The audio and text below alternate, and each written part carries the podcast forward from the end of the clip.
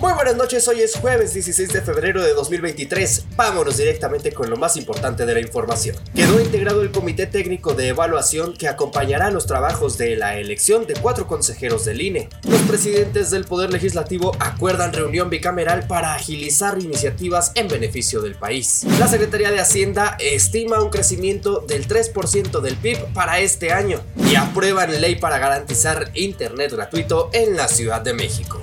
Al cierre, con Fernando Moctezuma Ojeda.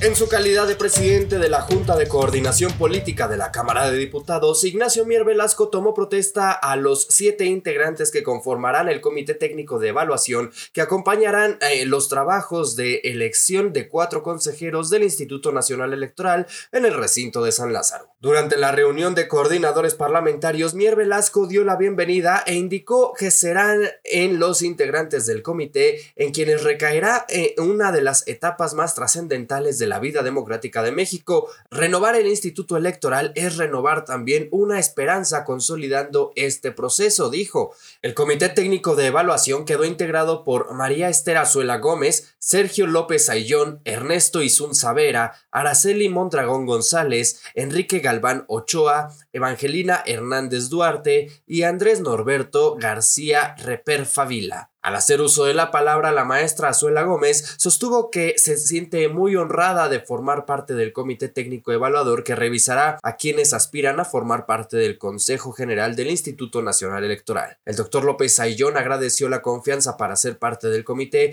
y contribuir en la labor fundamental de construir y mejorar las instituciones electorales. El doctor Isun Savera expresó que eh, uno de los objetivos del comité es proporcionar la mayor certeza de que este proceso fue hecho de la manera correcta. Mondragón González agradeció la distinción y se comprometió a llevar a cabo un proceso transparente y a la altura de lo que merece el pueblo de México. Por su parte, Galván Ochoa manifestó que trabajarán para dar resultados con la finalidad de dar resultados en beneficio de la ciudadanía y contribuir a la democracia del país. Hernández Duarte señaló que se trata de un momento histórico y finalmente García Rapper Favila resaltó el compromiso de trabajar anteponiendo los principios de la Constitución. Por otro lado, en el Senado de la República, el presidente de su mesa directiva, Alejandro Armenta, y su homólogo de la Cámara de Diputados, Santiago Krill, señalaron que en los próximos días quedará conformado el paquete de iniciativas que se impulsarán en el presente periodo de sesiones por parte del Congreso de la Unión con la finalidad de contrarrestar el rezago legislativo y el burocratismo para atender los temas prioritarios de la agenda nacional. En conferencia de prensa conjunta, resaltaron que se trabajará articuladamente con los órganos de gobierno de ambas cámaras, pues es un ejercicio único en la historia de la Cámara de Diputados y la verdad es que ya era hora, ya era tiempo de que esto sucediera en el marco del ejercicio de nuestras funciones constitucionales, refirió el diputado Santiago Krill Miranda. Por su parte, el presidente del Senado de la República, Alejandro Armentamier, señaló que el propósito de la comisión es que hagamos un ejercicio expedito, eficaz de trabajo parlamentario legislativo y que nos permita darle a las y los mexicanos que viven en las 32 entidades federativas y la Ciudad de México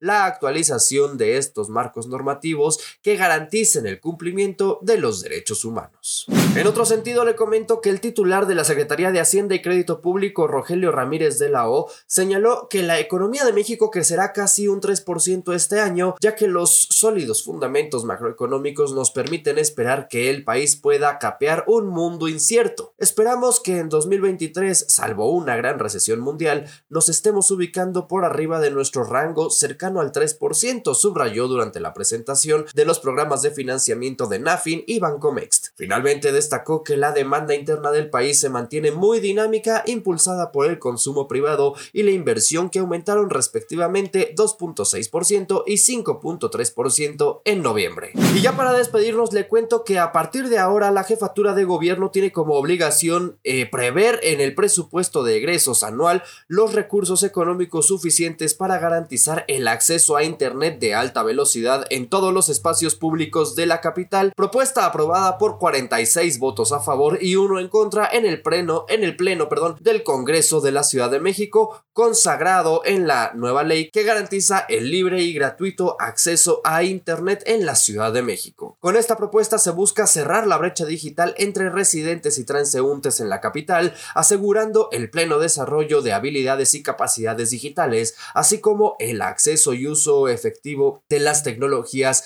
de la información y la comunicación. Finalmente, el gobierno y las autoridades locales, en coordinación con los proveedores de Internet y servicios, tomarán medidas para garantizar que la información y los datos de las personas obtenidos a través de canales digitales estén seguros y protegidos con suficientes estándares de ciberseguridad.